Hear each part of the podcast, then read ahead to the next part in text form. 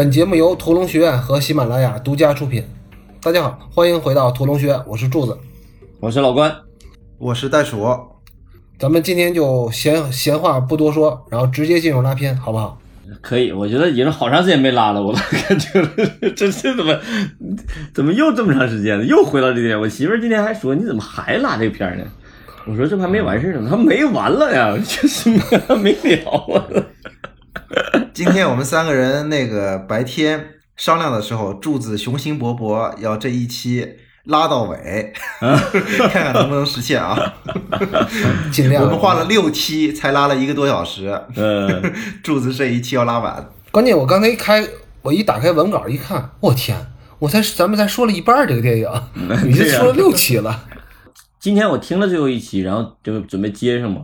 我觉得也没怎么太太注水啊，咱们聊的也挺好的呀。说明我们我也不会注水。所以我们我们进步了，我觉得我们进步了。除了片子以外，说的那些内容也也也也能生动有趣、活泼可爱，多好！只要不要脸也挺好。好吧，要要谈论到不要脸的，那就是下面这个主角就出场了啊，最不要脸的主角出场了。不能说不要脸吧，只能说不检点吧，就是撬了自己闺蜜的男朋友的佳宁，她要跟家里人把她跟钟国伦生米做成爆米花的事儿说一下啊。嗯这场戏是一小时十三分五十三秒到一小时十五分四十七秒。嗯嗯这个就是袋鼠所说的六顿饭其中的第三顿饭，嗯对吧？才第三顿饭，你看，因为前面我们已经知道了，这个佳宁已经和小芝芝坦白了，已经火星撞地球了。那嗯么这场戏一开始，李坏水开场就切了一个老朱就是翻弄这个炉火的一个镜头，老朱在院子里的烤烧饼，嗯然后佳宁凑到他爸面前，反正就是有点左顾左右而言他，想要把自己和钟国伦的事儿告诉父亲。嗯，但是面对父亲那个严肃的脸，他还是把话咽了回去。这第三顿饭啊，跟后边三顿也都不一样，嗯是火锅。嗯在这个席间吧，佳宁把自己以身相许朱国伦这事儿，而且是先上车后补票的事儿，告诉了家人。嗯在所有人的错愕之中，佳宁被钟国伦接走了。嗯嗯，这一顿一开始那个火啊，就是烤烧饼那个，其实是跟那个杀人回忆，就是看尸体，然后一盆烤肉那个，其实是一个意思。只不过啊，我是觉得李安的个性，他不会把这个拍的特别明显，就是那种蒙太奇。嗯嗯因为上一场的最后一个镜头是小芝芝满心的怒火，然后就嗯下一个接着烤烧饼的火。但只不过李安的个性不会把这个拍的特别明，所以这个火啊，他也拍的不是特别明显。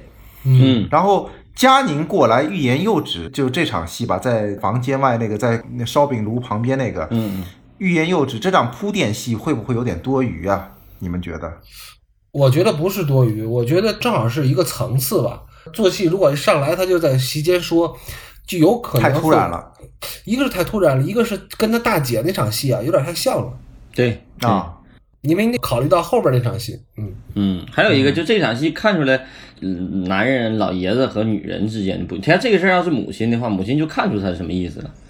但是这场戏他他他就体现出这种父亲和这个小女儿之间这种感情，还或者说这种隔膜感是更强的。主要是他父亲压根儿没想过他小女儿是是第一个出嫁的。不是这这他父亲，他父亲压根儿就没有想过这仨有出家的，他就没考虑他光那不会那他光想他自己搞对象的事儿。那倒不会，但是他确实是没怎么想过这件事儿，所以说，所以说他这个小女儿欲言又止，这个还是有必要的，我觉得。而且我觉得还有一点啊，就说到这个火锅这个事儿哈，我觉得挺有意思的。就是刚才柱子不是在说火锅嘛，这个你仔细观察，其实六顿饭，我今天又拉这六顿饭，所以我上上一集那个螃蟹那个事儿，我觉得我说的对，它绝对是不是过度解读，就它每一场戏它突出一一道菜，其实六顿饭每顿饭它只强调一个菜，这每一个菜都会表现出这个跟这个戏是息息相关的。然后一会儿咱们到聊到下一顿那个主题那个菜就那啥，再具体再咱们再再捋对再捋这个事儿啊。但是我觉得这个烧饼这一块儿也确实挺有意思。柱子刚才提到火锅了，其实你就是你想把一个火锅怎么拍的特别有高级感，或者是特别繁琐，这个其实不太容易，因为火锅本身就是一个大大杂烩，就不怎么太高级。你就是切的再再怎么带花，它也不会高级。但我觉得他李安他把这个烤烧饼，我操，这个太牛逼了！这一下子把这个这个火锅都弄得特牛逼，至少特费劲，你知道吗？你看吃火锅这他不拍火锅，他拍的给给烧饼一个特写。当然了，这个烧饼肯定是袋鼠刚才说的，它有强烈的这个这个意味在里头，就是火 就是烘烤，每个人的情感在这里头都被烘烤了一遍了，在这里头，而且焦躁这怒火，你可以解读出各种隐喻出来。但是确实是他有，他有强烈暗示，这个这个确实是比那个之前那个螃蟹壳那个 那个是有明显的隐喻性，这个在特别明显在这儿。嗯，其实我还要想说，就是刚才没说完啊，就之所以这个他拍佳宁，不是说在饭桌上立即宣布自己的事儿，嗯，而是说，哎，我先跟父亲想要先透露一下，其实你还要还得考虑到佳宁现在的年纪。嗯，她是一个二十岁的小女孩，嗯，没有多深的城府，就心里装不住事儿。你想想，之前拍她在公共汽车上，她已经就是忧郁了，对，对吧？你未婚先孕这事儿挺大的，对吧？你搁一个大二的女生，这个事儿，你这是一个相当大的事儿。嗯，也就是说，他爸稀里糊涂而已，这样搁一般人家里都都得打起来，你知道吗？可能九十年代的台湾也比较开化吧。好像这事儿在他们整个家里也没有掀起太大的波澜。我觉得不会的，我觉得，我觉得是他有一个，一会儿咱们再说他这个巨大的省略啊。嗯，你这搁二零二零年，搁现在，我闺女要大二怀孕，我都接受不了，真的。不，所以说这个戏里头要说，就说到戏剧结构里头的，或者是戏剧重点，就这个时候李安是有舍有得的，就是他他这个是处理是特别做了一个特别隐忍的处理。就是他没把这个这么强烈的一个变故或者变化，咱们说变故吧，就变化家庭变化，没有特别铺陈的去描写，而是把它当做一个情节点去去使。就像柱子说的，刚如果要是这个地方，其实这个地方的情节或者戏剧性是足够足够强的，你给它铺展开来，其实可以发挥出好多戏来。但是他没有，他做到了隐忍，这一点其实。非常厉害，他省略了。嗯嗯嗯。其实大姐大姐离家的时候，他也是用这种方法重做了一遍。我就觉得这个就很好。对，就是咱们还回到这场戏说，呃，刚才老关说他这场戏其实有一个巨大的一个省略，嗯，对吧？其实这是这两这场戏有两个特点之，我总结的之一啊。咱们再把这事儿掰开了讲啊。你说佳宁二十岁，大二，她说她怀了小孩，而且要搬走，你想想这个家里人。这搁普通人家里就炸了，嗯嗯，这家人大姐什么反应，二姐什么反应，爸爸什么反应？这要是国产电视剧，我那绝对得 得照着三集炒，这就就这一场戏。对对对。但是李安偏偏略过了最激烈的部分。你觉得他之所以这么做的原因是什么？好处是什么？坏处是什么？我觉得刚才我提那个好处就是他把这个这个这么强烈的戏作为一个情节点使。不干扰主线叙事，主线故事，因为它这个是一个特别复杂的一个多线叙事嘛。咱不说这这个家庭的故事这块实际上是一个情节点，或者说是一个幕高潮吧，相当于他这个这个人物的幕高潮，因为他马上这个故事，他这个故事就讲完了嘛，就相当于他这一幕在这一幕讲完了。所以说，咱们从那个画那个结构表的时候，你就能看到这场戏的重要性了，这场戏的这种情节的重要性。他在这个中间那个大肚子的时候，让观众一下提了个神儿。但是他又不干扰的那个主线的那个讲述，其实主线不是讲，他还聚焦在那个那条主线上。对，佳宁那条线，佳宁和他父亲的关系，主线是佳宁和他父亲的关系。对，佳倩啊，佳佳倩是二女儿和父亲的关系，而不是三女儿，也不是大女儿。但这个三女儿出事儿了，确实在这个平静的生活里，嘣呀起来一个波澜。咱们如果把这个戏拿一个表格给它画出来的话，这场戏是一个特别重点的一个一个点，就是因为它的情节性。如果要是把其他的那些东西都写出来，那就是就就糊了，就相当于整个这个这个戏就就糊在这块了，就不好。嗯，这是一个特别大的一个一个优点，就是个电视剧了。对对对对对，如果全全全写出来的话，对对对。如果要是还有第二个优点的话，我就觉得他这个戏从这儿开始，他开始玩一玩一个东西，就是把生活戏给他做了仪式化展现，就是特别戏剧化，因为他从佳宁走到后来家珍走。他都玩的一个同样的一个形式，就是吃完饭就走。其实这个非常不生活，就是你跟你爸要说完了，当天晚上有点像还没吃完饭就走了。对对对对，他就是直接撂筷子就走了。对对对，反正我是觉得这块处理特别有意思，就是相当于他把了一个特别生活常态的一个东西，把它戏剧化处理。这个是这个戏的一个非常有意思的特点，就是你看这个戏实际上是很少见的特别生活的一个戏。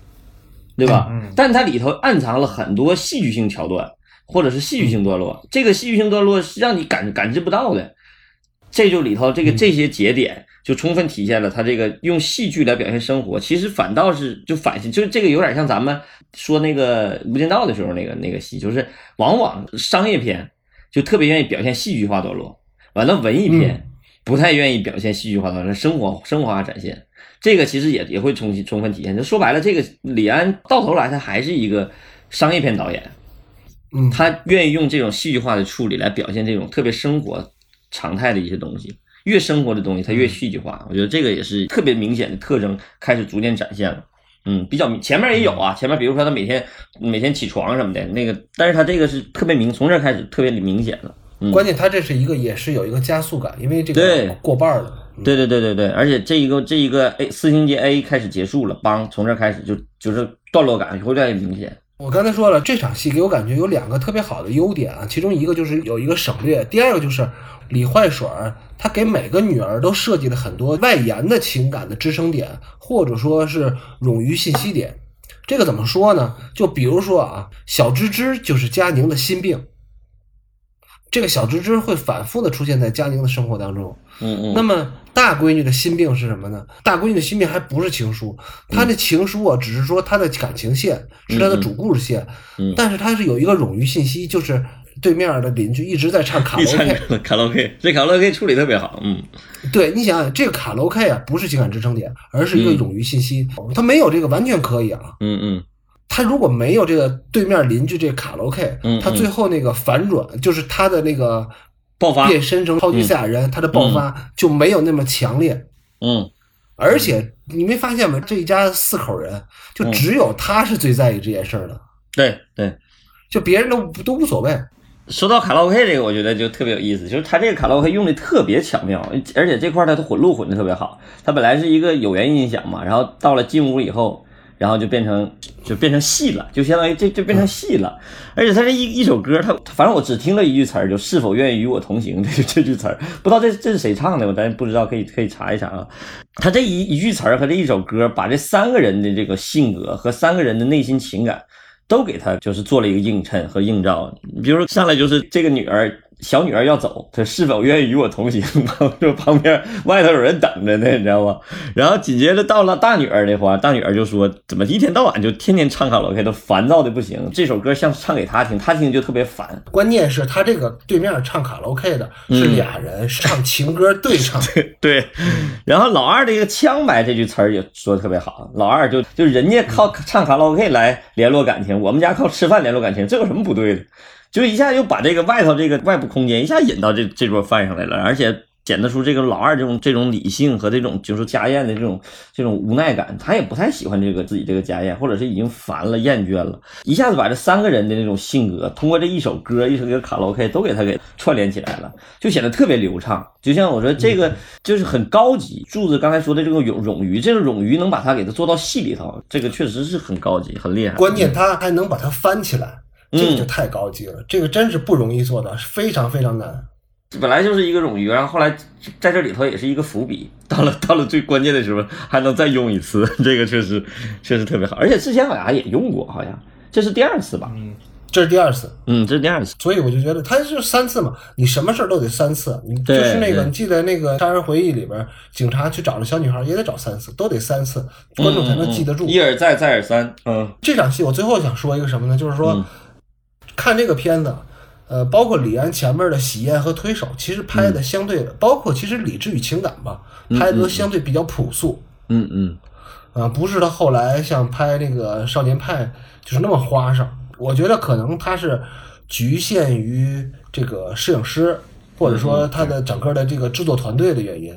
但是李安并不是说一个没有在摄影上没有想法的人，因为咱们看这场戏有一个很不经意间的一个长镜头，嗯嗯。嗯，吃火锅的那个，吃火锅那个场景，这个长镜头为什么要提出这个长镜头来说呢？因为前面两场吃饭的戏啊，所有人都是单独镜头。对，没有一个带除了全景之外，就是没有一个带关系的。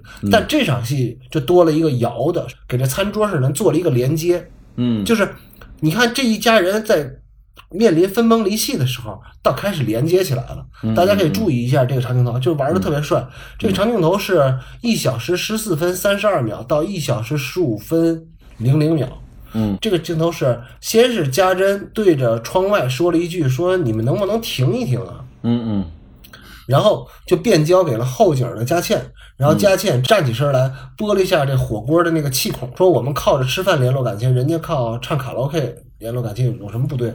然后镜头又顺势摇给了家珍一个反应，家珍把香菜碗重重的摔在了桌上，然后镜头顺势摇给老朱，老朱这时候是欠着身子涮肉，其实这个动作有点假啊，他故意看了看那个他右手边的家珍，然后又坐了下来，他一坐下来之后便交给佳宁，然后佳宁才开始说话，说自己要宣布一件重要的事儿，然后镜头又甩给老二，佳倩说你就直接说了吧，哪科挂了，就这个镜头下来就一气呵成。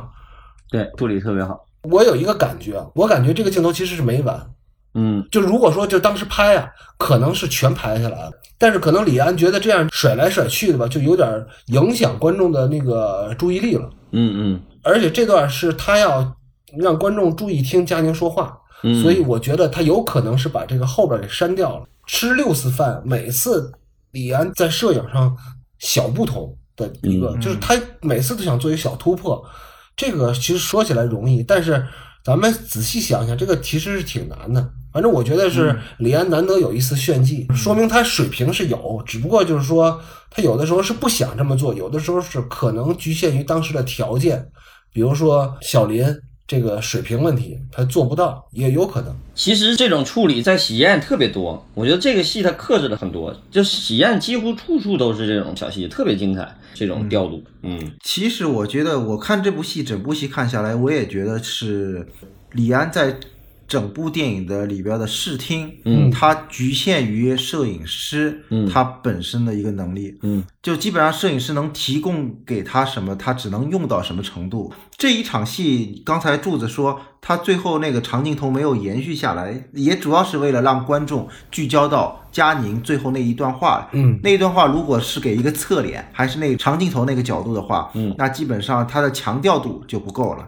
对啊。然后像这种长镜头摇来摇去的，基本上都会用演员的动作来带动镜头来动。嗯所以我是觉得他是跟着那个佳倩起身去拨罗，然后再回来，然后又跟着那个家珍的一个动作，嗯他其实最后。呃，甩到佳倩二女儿的那块儿有点硬，他其实应该给那个佳宁再设计一个动作，然后把镜头带过去。嗯这其实应该，呃，摄影师应该会提示，或者导演应该有这个意识，但是当时我我也不知道为什么啊，他没有把那个镜头也直接带过去。所以说我就说他其实这次是比较克制的控制自己对镜头语言的表达。为什么我特别明显的感觉到这个呢？因为这个戏它就是不让你看到特别强烈的设计感。就它让你这个这个生活化特别特别流畅的这种生活，包括它这个剧作结构，它也是一样的。上一个戏就是我还是强调刚才上一个戏，上一个戏基本上它就是都是在玩这种空间调度和镜头调度，包括内部啊，包括外部都都在这么都这么玩。这个戏他可能是刻意的，但是我不知道林良忠具体是他这个水业务能力水平怎么样，反正至少他头三部戏都是这个摄影师吧，对，好像好像好像都是这到了理智与情感就换了，换了一个外国人。嗯，李智英，听看我这两天刚又看了一遍，我就觉得哦，真好那戏。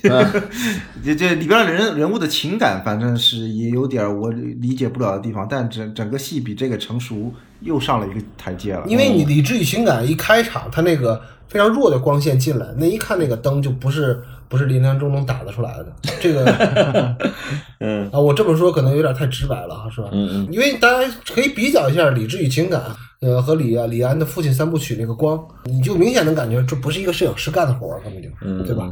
嗯，其实像李安这个就摇来摇去的这种长镜头，之前也用过，在大姐跟二姐吵架的时候，那个小女儿在里边穿梭的时候，他用了一次这摇来摇去。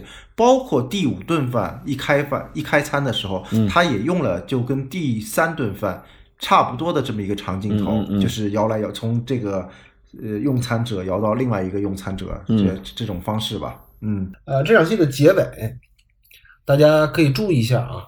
然后这场戏的结尾是大闺女、二闺女还有老朱送家珍，相当于这个是出阁吧，不是出门了啊，是出阁这么一场这个场面，这个场面在后边还会反复出现，一会儿咱们可以说一下这个啊。嗯非常有意思的是，李安突然就插了一个老朱去洗澡堂的这么一场戏，这个、对这个从从这儿开始才开始有，因为之前没有交代过老朱是个糖腻子，对吧？就就就就没有说老朱是个东北人，到到这儿才提示大家，哦，老朱原来是是东北人。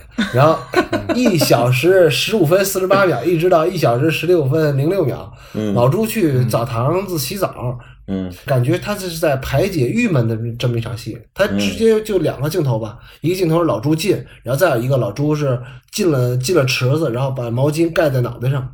我觉得这个动作基本上大家都会去过度解读一下，但是我是觉得啊，咱们可以把这场戏和后边大闺女离家之后啊，嗯然后那个，然后朱太太又又在她身边嘚不嘚，然后老朱也是去澡堂子，然后让人给她按摩，让人收拾她一顿，嗯那个可以跟那场戏连起来说。嗯嗯，那我倒是觉得，这个怎么过度解读？我就解读不出来这块怎么怎么回事呢？柱子刚才说的那大女儿走，老呃猪爸去澡堂子是第三回了，中间还有一回他去澡堂子，对还有一回。啊，是吗？所以还还有一回吗？哦，一共三回，一共三回对就是就猪爸跟归亚雷聊天完了，聊完了以后，继续两个人的那种烟雾弹，他继续演女婿完了以后，嗯。就不多久吧，过一会儿就有，嗯。就他又去了一趟澡堂子，就是躺在那儿。我就我也不知道你怎么过度解读呢，这我也看不出来为啥。这个啊，就跟那个整部电影里边那个交通。那个 交通路况、空镜 都是一个谜，怎么想的？这个可以大家在评论区可以说一下，就是老朱对呀，我发现跟大家说一下，我发现上期怎么评论那么少呢？这都播了好几天了，怎么一点评论都没有呢？二十来个，咱们争取啊，大家以后争取在评论往一百个凑，每个节目下面评论都得凑凑够一百个啊！就是你不能不说话，咱群里头这么热闹，咱怎么底下评论这么这么冷清呢？我们是个一流节目，你这个你整的我上完上上有台底下都都好几百呢，咱咱们得奔着一百去啊！不是，关键是我发现大家都在群里聊天，都忘了在评论区评论了。对对对，都都都都评论，多评论，多转发，永远不忘了，永远不让他推销自己。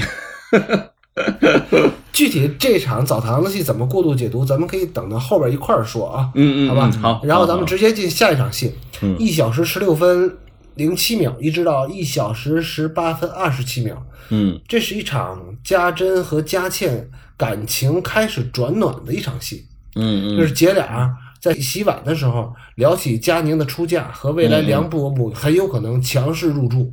嗯嗯家珍呢就是满腔悲愤，说佳倩可以踏踏实实的去阿姆斯特丹，而他可以留在家里陪着老父亲。当佳倩提起大姐的心碎往事，这让本就有些自怨自艾的家珍开始有意识的进行自我封闭式的自我保护，就是她就又开始这种自我保护起来了。就是别人一说这事儿，她就开始她的自我保护的反应就是攻击别人。而当他们都说出了对彼此的不满的时候，姐妹两人的关系开始趋于缓和的开始。嗯，我觉得啊，这场戏我先说一下我的感觉，就我觉得这场戏的，因为它就是大家在听台词嘛，这场戏没有什么调度，也没有什么出奇的镜头，嗯听台词的感觉就是这场戏的台词写的特别不好。嗯，我觉得这是李安的戏里边就是几场比较差的场景，连场景设计在台词写作都不好的戏比较矫情哈。嗯嗯，这个就让我想起来老关说的。老关说，李安经常自己说，他的电影里边有百分之七十的镜头是没有经过特别设计的，但是你只要设计好了百分之三十就可以了。我觉得这个戏可能就是百分之七十里边都非常不好的。他说的百分之七十是完成任务，这个人 完成任务都可能有点，嗯，对对，就是对欠妥。就整场戏啊，调度基本上是没有的。嗯嗯，对，但我觉得如果这场戏他完全可以把俩人掰开，对我也不知道是摄影师的问题还是导演的问题。好比一开始一人擦桌子，一人洗碗，他都能像上一场上一场，然后还有嘉宁在场，他俩也是在洗碗的时候吵架，嗯嗯嗯那个还有前后纵深呢。嗯，如果把俩人掰开，一人擦桌子，一人洗碗，可能会稍微好点儿。就像佳倩第一次去那个渣男家里做饭，嗯其实那场台词也一般。如果把这些动作分开，这样视觉上起码它会有一些一个丰富性，然后动作上也有一个比较自然的一个感受。嗯哎，我觉得这场戏哈，我提提我的想法，就是这场戏其实很有意思的一点，就是他写的戏剧内容、核心内容，实际上讲的是关于这个家长之争，他们两个人都在争夺家长嘛，他想做这个家里的家长。其实这一会儿就开始在讲姐妹俩的，就是大姐和二姐姐妹俩之间那种关系错位了。他更关心的是。他嘴上说的台词，他是关心的那个他姐的这个感情问题，对吧？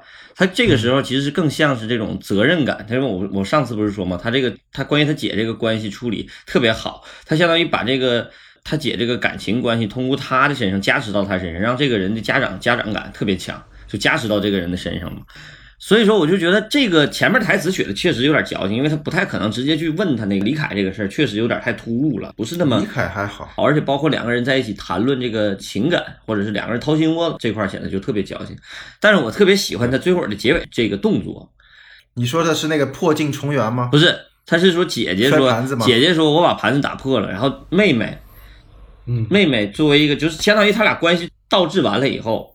然后妹妹说了一句：“没关系。”就特别像是这个，就是姐姐和妹妹的关系变了啊，就换过来了。她其实这个完成了一个这种关系倒置。到结尾的时候，夸打点打在这儿，我觉得特别好。本来这个这种事儿像是孩子们做错的事儿，然后做做父母的或者做姐姐的原谅妹妹，但是这会儿因为姐姐失常了嘛，或者姐姐不小心把这个盘子打碎，然后妹妹最后原谅她了。这一块儿这就是典型的对对生活细节有特别深入。体会的一个人写出来台词，或者是做出来的这种戏，就是我说这个时候就能看出这种高手玩的冗余。他虽然这个这个视听上或者是在剧作台词上没处理好，但是他这个动作处理的是特别精准的。嗯，所以我觉得这场戏明显的是写的还不错，但是是落实的，对对对，拍的不好，嗯，拍的确实有点有点水。写的掏心窝的台词真的是真的是不好写也不好演。对，写的时候是可能好写的，演的时候真的是演员不太好掏心窝子。嗯，对，嗯，所以我就觉得这个戏现在看到七十分钟左右了，我就觉得为什么李安在后边就开始摆脱了小林同志，实 际是也是确实是是有原因的。嗯，到天花板了是吧？你觉得？他可能都处到。楚国强了，不是吧？算了算了，别别说这个，这没没什么意思，白他人家。但是我觉得小林同志的基本功是有的，只是说他的想象力跟他的设计能力其实是嗯嗯嗯嗯，完成型摄影师。对比这一场来说，我更喜欢下一场戏，同样都是在交流，但是我觉得下一场戏就写的特别高级。嗯，呃，咱们可以看一下下一场戏啊，一小时十八分。二十八秒到一小时十九分零四秒，上一场戏二闺女和大闺女之间的一次姑且称之为交流的交流，因为咱们知道是他俩其实还是有点各说各话，只不过说在结尾的时候，通过一个打碎的盘子，然后建立他俩之间的基本的信任感。嗯，上一场戏表现的是二闺女佳倩和亲人之间的关系，那么这场戏呢是表现的二闺女和自己闺蜜，也就是说她的朋友之间的交流。嗯，这场戏啊，是跟在开场六分钟左右的时候，佳倩和自己的那个语音闺蜜，嗯，有一次电话交流，那次也就是一个非常明显的一个交代作用。那场戏就带出来佳倩有一个黑黑黑的一个牌友，嗯，叫雷蒙，嗯，那这次呢，佳倩再次打电话给这个叫葛雷，但是只听到了对方的语音信箱，而此时有一大堆。凑热闹，然后逢迎的这些同事就闯了进来，打破了佳倩这场情绪。我为什么说我更喜欢这场戏呢？这场戏的设计啊，是一场没有交流的交流。嗯，上一场戏是交流不畅，这场戏是完全没有交流的交流。上一场就是家珍跟佳倩看似交流过了，但其实是双方都没有把自己全部的心里话都说出来，都有很多潜台词。比如说，佳倩其实已经发现了这个李凯了。嗯。但是他没，他没告诉他大姐。嗯，你想想，如果妹妹遇见了一个欺负过姐姐的渣男，那第一件事就是找几个社会大哥把这渣男海扁一顿，对不对？起码就你回家之后得告诉姐姐，我遇见那个渣男了，对不对？那才是姐妹之间应该掏心窝子的。但是他俩掏心窝子的时候，他反而没有说出这些话来。嗯嗯。而当佳倩的这个感情淤积的时候，她想到的是打电话给自己的这个语音闺蜜。因为他完全没有跟他见过面儿，嗯，就这个葛雷没有出现过具体的形象，而他又遇到了这个对方没有接电话，是个语音信箱，但他还是要跟别人说，能表明什么事儿呢？佳倩的周围就是没有一个可以说话的人了。对，咱们想一下啊，就没有出口了。嗯对他父亲嗯没法跟他父亲说话，一说话就吵，然后跟姐妹也没法也没法真正掏心窝子，嗯嗯，跟牌友牌友根本就不搭理他，就只想跟他跟他嘿嘿嘿，对对对，嗯跟他打牌。嗯那同事呢？那他的同事呢？除了想跟他想占他便宜的人之外，就是那些逢迎的同事。嗯，所以说，看似在生活当中最风生水起的这个佳倩，其实是最憋屈的一个人。嗯嗯嗯嗯，而他这个憋字儿，是一家人都同时存在的一个问题。对他现在就开始逐渐憋他嘴了，就是从后面的戏好多都开始憋憋嘴，无论是老朱跟那个梁某某聊天啊，还是这个佳倩找同找闺蜜找不着啊，电话打不通啊，其实都是在写这个憋嘴，就是想有出口找不着，包括最后那个谁那个老温死。也是把把这个嘴彻底给憋死了，把俩人这个嘴都彻底憋死了。从动作上，从导演的意图上，就越来越明显。佳倩这个人物的设计，其实跟《理智与情感》里边那个大姐的人物性格很像。艾玛汤姆森演那个是吧？嗯，嗯对对对，汤姆森演的那个，还有一个，她就跟她的闺蜜葛雷那个电话，嗯其实是你看她葛雷那个人的生活也是一个不幸的，看来也是家庭不幸吧。还有一个叫什么王博刚啊，嗯嗯还叫，前男友。可能是前夫还是前男友之类的，身边的女性都是家庭不幸的，可能生活还都是比较混乱的。嗯，这其实也是掏出了佳倩之所以为佳倩的这么一个前史。嗯因为你会受身边人的影响嘛。嗯你觉得你你自己爱打牌，不叫爱打牌吧？你自己是有有牌友的人，你身边的人可能也都是这样的，就物以物以群分嘛。对，人以类聚。所以不要让媳妇儿天天跟那些那个离婚的闺蜜们在一块儿，危险。你这话跟我前两天说的，跟我媳妇儿说就就是你跟我说的，好像 哦，我跟你说，不要，我觉得不太对，我得让我媳妇儿离闺蜜们远一点儿，特别有危机感。袋鼠说完这句话的时候，感觉特别有危机感，对，气场不好。气场不好对。回到这个戏啊，我就觉得这个剧本写的好，有一个优点是在于什么呢？编剧在无形之中啊，把这一家人写的生活特别封闭，四口人都没有一个人有自己的朋友，如果有朋友，也给发展成了牌友。嗯嗯就而且老朱是有一个出口，有一个老温，嗯但是老温还中道崩殂了。家珍呢是把自己的朋友变成了他后妈，嗯，那佳倩呢的朋友就是根本就不想跟他聊天吃饭，就只想跟他嘿嘿嘿。佳宁是有一个朋友，但是他还把他朋友的男朋友给抢走了。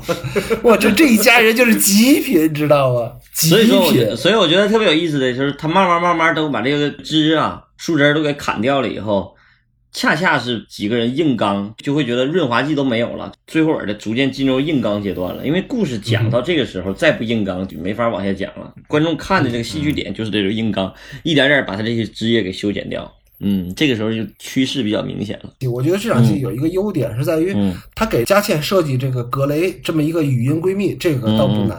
嗯但是呢，他在最后的结尾的这场戏结尾的时候，出现了一帮这个虚情假意恭喜佳倩的这些同事嗯啊，这个点用的特别好。嗯，首先是这几个人，这些人进来的不合时宜，因为佳倩在打电话呢，嗯而且是私事儿打电话。嗯其次呢，他们这种非常热闹的进来，反而是对佳倩这种落寞心情的一个反衬。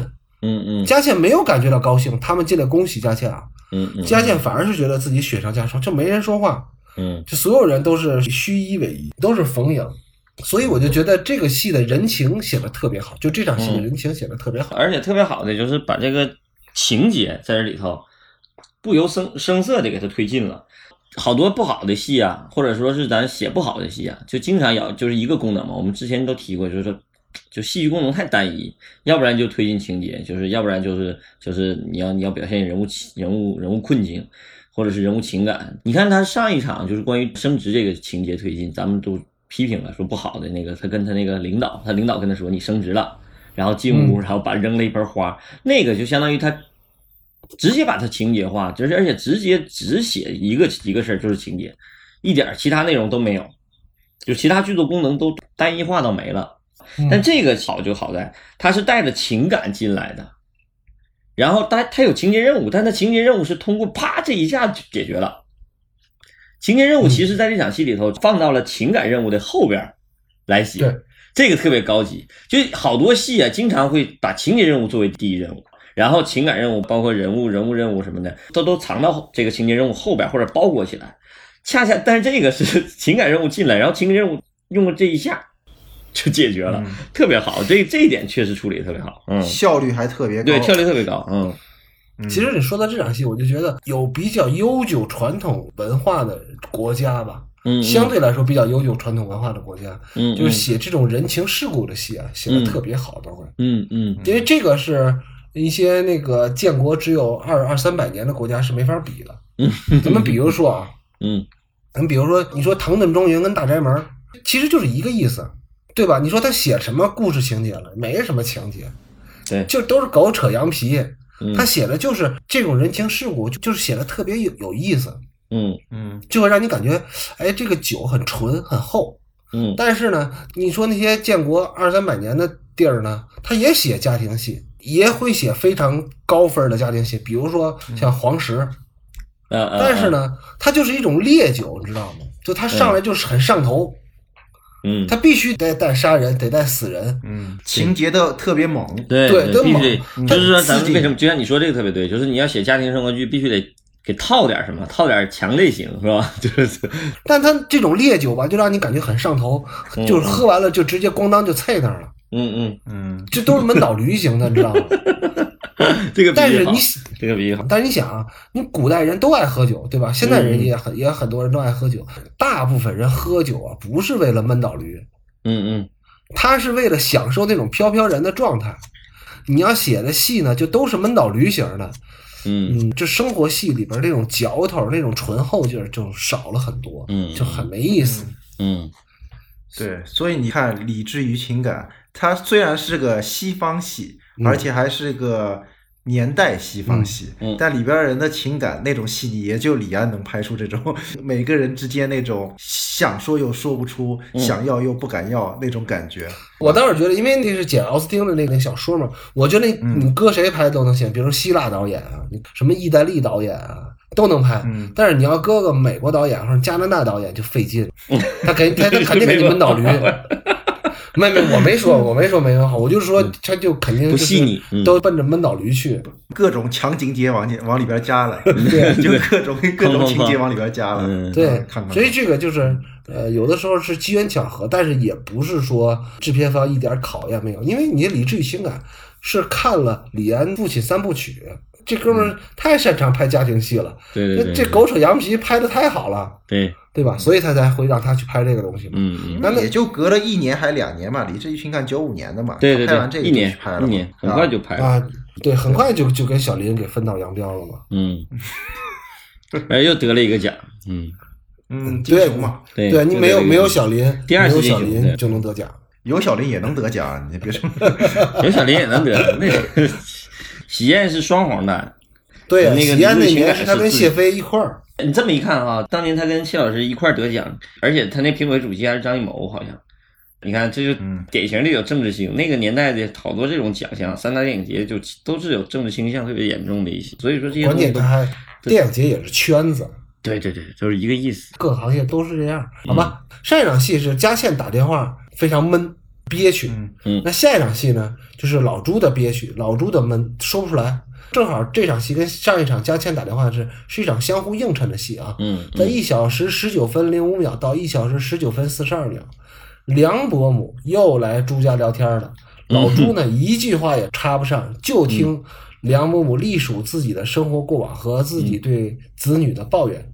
老太太这个台词这个密劲儿就特别好，我觉得就是老太太就台词就是多，她的台词越密，老头儿越抢不上话，插不上去。这个憋闷感就会越强。这会儿如果要老头儿你来我往，就完了，就所有戏都破掉了，是吧？对嗯，继续两个人的烟雾弹嘛。对而且我觉得特别好的一点，他把祖宗八辈儿都给他刨出来了。其实有的时候咱们写这个不交流啊，有的时候就有点像什么？咱们为了突出那个安静，在声音上处理上，就像袋鼠说过的，嗯呃，为了突出安静，但你一定要发出点声来。嗯嗯，比如说，我觉得这个周围特别安静，那我就加点风声或者树叶被风吹的哗哗声，对甚至蛐蛐儿的声音。你要表现老朱的憋闷、憋闷憋屈，那你就要把梁伯母的台词就是非常密集的打出来，嗯，让他根本就风雨不透，这嗯。这就对了。我也想提一个问题啊，咱们第一遍或者是基本上你不不仔细拉片儿的话，你看到这儿的时候都会被这个这个李坏水 李安这个这个烟雾弹给迷惑住，但是他演的就是俩人不能在一块儿，为什么看的时候你会觉得他俩将来会有可能在一块儿？这个时候确实这个烟雾弹使的，他拍的时候其实都拍出来了，而且他都准确的表达他俩他俩是不合适的，但是为什么比如说那个观众情感就这个就会跟就会被他骗走？这个特别有意思。比如说梁伯母那个喷烟，然后老朱感觉很反感，被呛得慌。对对对对，人不无论表演呐，还是还是处理啊，他都是那么明显的感觉都是很明显的。但你组合在一块儿，你就是跟着他走了。其实观众就是想看他俩人在一块儿以后，然后俩人的生活是如何的不和谐。所以说，有的时候就看就是看热关键观众心理就是观众也是看热一肚度的心态子坏事。对对对对对，观众这个他他把握住了这个观众这个心理，都有看热闹的心。观众也想看戏，两人性格完全不一样的人在一块儿相处，那就有戏了嘛。就嗯观众也等着看他俩如何在一块儿呢。对对对，所以你说嗯看前面那个他第一次就他二女儿佳倩跟那个李凯第一次见面，两个人眉来眼去那一下，你也能看出来他俩肯定将来得在一块儿。完了，你在这儿的时候，你俩人不和谐，俩人对不上溜儿，你也是能想到他俩有可能会在一块儿。就是，所以有的时候这个很微妙，这观众心理确实很微妙。你到底是是藏起来演拍呀、这个戏呀、还是直接这么展现呢？其实都是，说白了啊，嗯其实就是靠导演去搭建两人关系。嗯，嗯导演老让两个人在一块儿搭建关系的演戏，观众就会把情感投射在这俩人身上，嗯看这俩人发生什么关系嘛。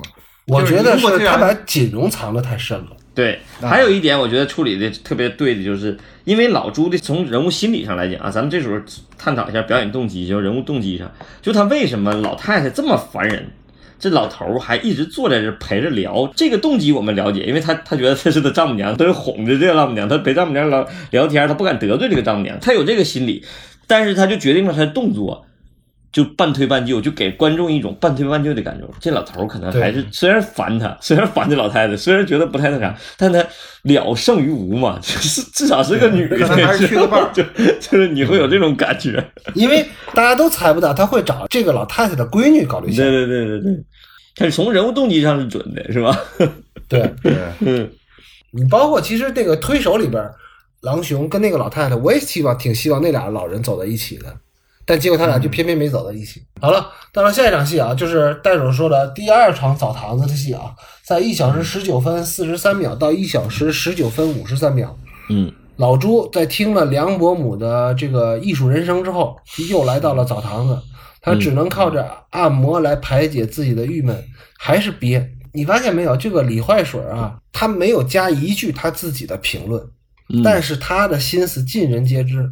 在大闺女出嫁之后，老朱还会有一次按摩，到那个时候，咱们再一起把这就是三堂的澡堂戏给彻底一次给他过度解读完，好不好？嗯嗯嗯，好，现场戏应该是本片尺度最大的一场戏了，一小时十九分五十四秒到一小时二十三分十四秒。佳倩和李凯终于越过了道德的边境，走过了爱的禁区，享受了幸福的错觉，误解了快乐的意义啊！我 哎，咱你说完没呀？没有啊，啊，接我这接接着接着念，接他。这他这叫做开场白，对。我要在此感谢张洪亮先生对本节目的大力支持，他提供了文案，要不我都不知道怎么描述这个段落，你知道吗？张洪亮是谁啊？歌词儿嘛，他不啊啊啊！我还寻我还寻思哪个 UP 主呢？你说张洪亮先生广岛之恋，广岛之恋歌词儿嘛。啊？然后李凯和佳倩在深夜加班，两个人面对即将到来的离别，两人都决定要干点啥。嗯，佳倩想，愿被你抛弃，就算了解而分离，不愿爱的没有答案结局。但是佳倩其实还是做不到啊，她对李凯说 “stop”，早该停止风流的游戏了。我俩，嗯，哎味儿变了啊！哎哎，柱子，哎哎，我打断一下啊，我我我我突然想到一个事儿，就是如果要是我们这节目，因为我们这听友还经常说，我们把这个做成视频的，或者是把它做的精致一点，给它做，我也想就将来给它做成一个像那哔哩哔哩那种 UP 主那种，给它做成稍微好一点的东西。那我们就重新组织组织文案哈。我说，哎，看拉面笔记，拉面笔记，我操，这整理起来可费劲了，就真正整理成那种条理性特别清晰的东西，其实还费点劲的。但我在想，哎，柱子哪？柱子那个那个那个剧情简介，他现在这个写法，基本上单独拿下来就可以。放到那个速读电影，速读电影，对我发现速读电影主要就是 看，对对对，主要就是看你怎么把这个事给它歪曲解化，然后还能把这事说明白。朱子现在开始有这个，你你那个文案可以直接卖出去，真的，直接卖出去。没有，我这个我没法卖，因为这是这是人家张洪亮先生写的歌。我就这段你，但是这段多精彩啊！哎呦，这朱老师还是还是费了不少功夫的。我得抄歌词儿去，我得找歌词儿去。是吧？这这朱老师翻歌本儿，对，哎，朱老师，你你没发现，就是你现在自从就是拉了这个这个剧情简介开始，你以后写写那个大纲是不是也也也也写的好了？你写大纲你也不能抄歌词儿啊，我这大纲还是大纲。但是也也会发现好多问题哈，也得到了很多学习。这个那肯定那肯定，二百字的梗概，一千字的梗概，那写的老溜了。现在 会写了，原来不会写。说回剧情啊，佳倩说出了李凯和自己大姐的过往，但是李凯却说自己当年成大化学系的女朋友是锦凤，而不是朱家珍。嗯，在这个黑夜里，晴天霹雳的消息震撼了佳倩这个又脆又弱的心灵啊！你是你写的不？咱是抄的。好好念，好好念。这个是 在黑夜里，这个晴天霹雳的消息震撼了佳倩那又脆又弱的心灵。这场戏我觉得设计最好的就是这个桌子上台灯的这个设计。台灯，哎，这个这个台灯设计太好了。你想想，两个人要是在办公桌上嘿嘿嘿的话，嗯，如果想在办公室里制造一个意乱情迷的效果，其实让这个台灯啊得滚起来，得翻滚起来。但是呢，他们还还是没做到。我估计是条件所限啊，这个确实不好弄。这个，嗯嗯。反正我觉得不太好的是这个两个人的戏啊，赵文轩跟这个吴倩莲，吴倩莲啊，跟这个吴倩莲，我觉得这两个人的戏都不过关，关键是，嗯嗯，朱家倩办公室狂乱这场戏啊，就刚才柱子说了，那个台灯的布置特别好，他们。打牌的时候，即将打牌整整理牌桌的时候，码牌的时候，让光直射佳倩的脸部，因为这时候啊，这李安也知道他的光照是不过关的，光照是不够的，所以他得来点灯。这一场的那个狂乱，你也能看出李安以后拍《色戒》的路数了，就一定要狂乱。嗯，整个段落的朱家倩表演。就是有点糟糕嘛，我觉得糟糕主要体现在他们又在叙述剧情跟掏心窝这两个演员的那个尺度确实是比较难拿捏。嗯，后来他们从桌子上鲤鱼打挺以后，房间开始开灯了。之前就是刻意不开，就是营造那个气氛嘛。嗯嗯，房间是有灯的，只不过他们深夜工作的习惯就不开灯嘛。啊。这场戏其实就是从表演上来讲，之所以觉得难哈，我觉得就是因为这场戏就导演的就是太强迫了，就强迫自己要在单镜头内完成这个任务。他用了一个特别长的长镜头，就是一个镜头把这个整场戏的调度和整场戏的表演都给拍完了。就他没他这个不叫长镜头，他这叫不关机。就是没关机嘛，或者叫忘了关机。他 相他相当于他这个不包括他从两个人黑暗，然后调度到砰给他摁倒，然后调度到这个台灯打到这个意乱情迷的这个朱家倩的脸上，然后在鲤鱼打挺中袋鼠讲鲤鱼打挺起来，然后那呃赵云轩要出话开灯，两个人又开始争辩，最后尾他落到他落落伏到到他两个人双人进。其实他就是一个长镜头没关机，强迫着这两个人演了一场话剧或者演一场戏剧。这个时候就能看出来，就是戏剧演员和电影演员的还是有有差距的。其实这场戏如果要是给他们两个充分时间的排练的话，就是排个或者演个一百来遍，我觉得他俩肯定能演的还能演的很好。但是这个从电影角度来讲，这场戏能表演，就相当于把一场那个舞台剧。在这个很短的时间就，我觉得他俩肯定没演几遍，这场戏基本上就是对了对了几次就完成了，然后所以就看起来有点尬或者生涩，就是把这两个人表演缺点都给他暴露出来了。这个确实是李安有点强迫了，非要一个镜头完成。但是这个好就好在他这个光线的处理也掩盖了好多就是两个人的这个就表演上的缺陷。你就是其实最尬的是后来李凯把灯打开以后。对吧？在这个时候，那个赵文轩啊，他还是在演戏上是比较生涩的，因为他这才第二最开始对，这是他第二部戏。他第一部戏只能说是那部戏啊，所有人都很成熟，相对来说比较成熟的演员。但相对成熟的演员在一块搭戏的时候还能好一点。所以说赵文轩的这个比较生涩的演技，你搁在这儿就显然是被放大了。嗯，对。演了一个特约演员的水平出来，对对对，嗯，他是所以说他本身他也不是学戏剧的，空乘是吧？啊，对对对，上一个戏他自荐毛遂自荐当李安，李安看中他这个气质了，嗯，包括他英语水平也很高，他那会儿就是觉得几几个条件都很符合，但是后来赵文轩就日臻成熟了，就是赵文轩确实也是个很好的演员，嗯，我觉得他大明宫词演的挺好。对，演的特别好。对，后来其实都都演的还挺好的。就我觉得这场戏还有一点就是特别好的一点，就是可以研究它的戏剧性哈。他这场戏就完成了一个叫就是单场三部剧嘛。这场戏的层次虽然说他只用了一个镜头，然后两个人演的也也也也很一般。看来确实是忘了关机了这个。这场戏你看它有几个层次哈，就从剧作内容上来讲，从情节上来讲，它有几个层次。第一幕开始我说单场三部剧嘛，先是建制两个人的关系，两个人先谈工作，两句话，用柱子经常说的就是所有的那个职场戏都是为了搞对象去加班，都是为了搞谈两句工作，然后然后直接进入调情，然后他给他他说累了，然后给他摁那个太阳穴，两个人咔就开始情不自禁了，就开始就建制起来了。然后紧接着到了对抗，就是朱家倩。摁倒以后，进入第二幕，朱家倩出神了，两个人就又起来，又起来以后，他又质问李凯，然后等到李凯把灯打开以后，开始反击，然后进入第三幕结局的时候，李凯知道这个真相了以后，然后那个李凯要安慰他，其实这个层次是非常明显的，就是你看起来为什么这么长，而且演的也不好，但是你看起来还是能那啥，因为它信息量是不断的做反转的，而内容也足够戏剧性，其实写的这场戏写的确实挺好的，写的还挺好，嗯。就是糟践了张洪亮的台词了，这 这歌词。哎，你是怎么忽然想到这首歌的？他之前好几期节目不是都在提这句话吗？对对对，每次每次你这首歌，咱可以以后经常用哈，就是 只要是一涉及到这个越过道德的边界的时候，你就直接就把这首歌。走过爱的禁区，享受幸福的错觉，误解了快乐的意义。这是一套歌，你知道吗？对，一套歌。卡拉 OK，这年轻朋友们可以自行去查一查。这个我们小的时候 KTV 卡拉 OK 的时候，基本上天天都会唱 必点曲目。对，经典的介绍对象曲目。这个年轻男女是相互不认识的，那他们俩要想搞破鞋的话，必点这个《广岛之泪》。那基本上说出来都都不太像样基本上暴露我们的年龄了哈，就是把我们的所有年，就是能唱这首歌的人，肯定都不是岁数太小的，能听这首歌的。不，你关键现在岁数年轻的人，他们也没有这种搞破鞋的歌了。这么多年也没有出来个新的。在跟李凯搞破鞋未遂之后，佳倩。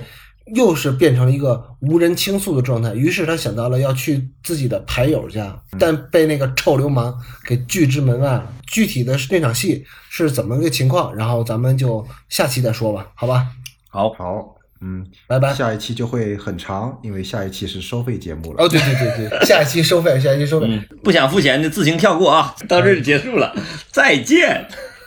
再见之前，然后咱们先预告一下吧，因为不是所有朋友都会想买后边的那个内容的。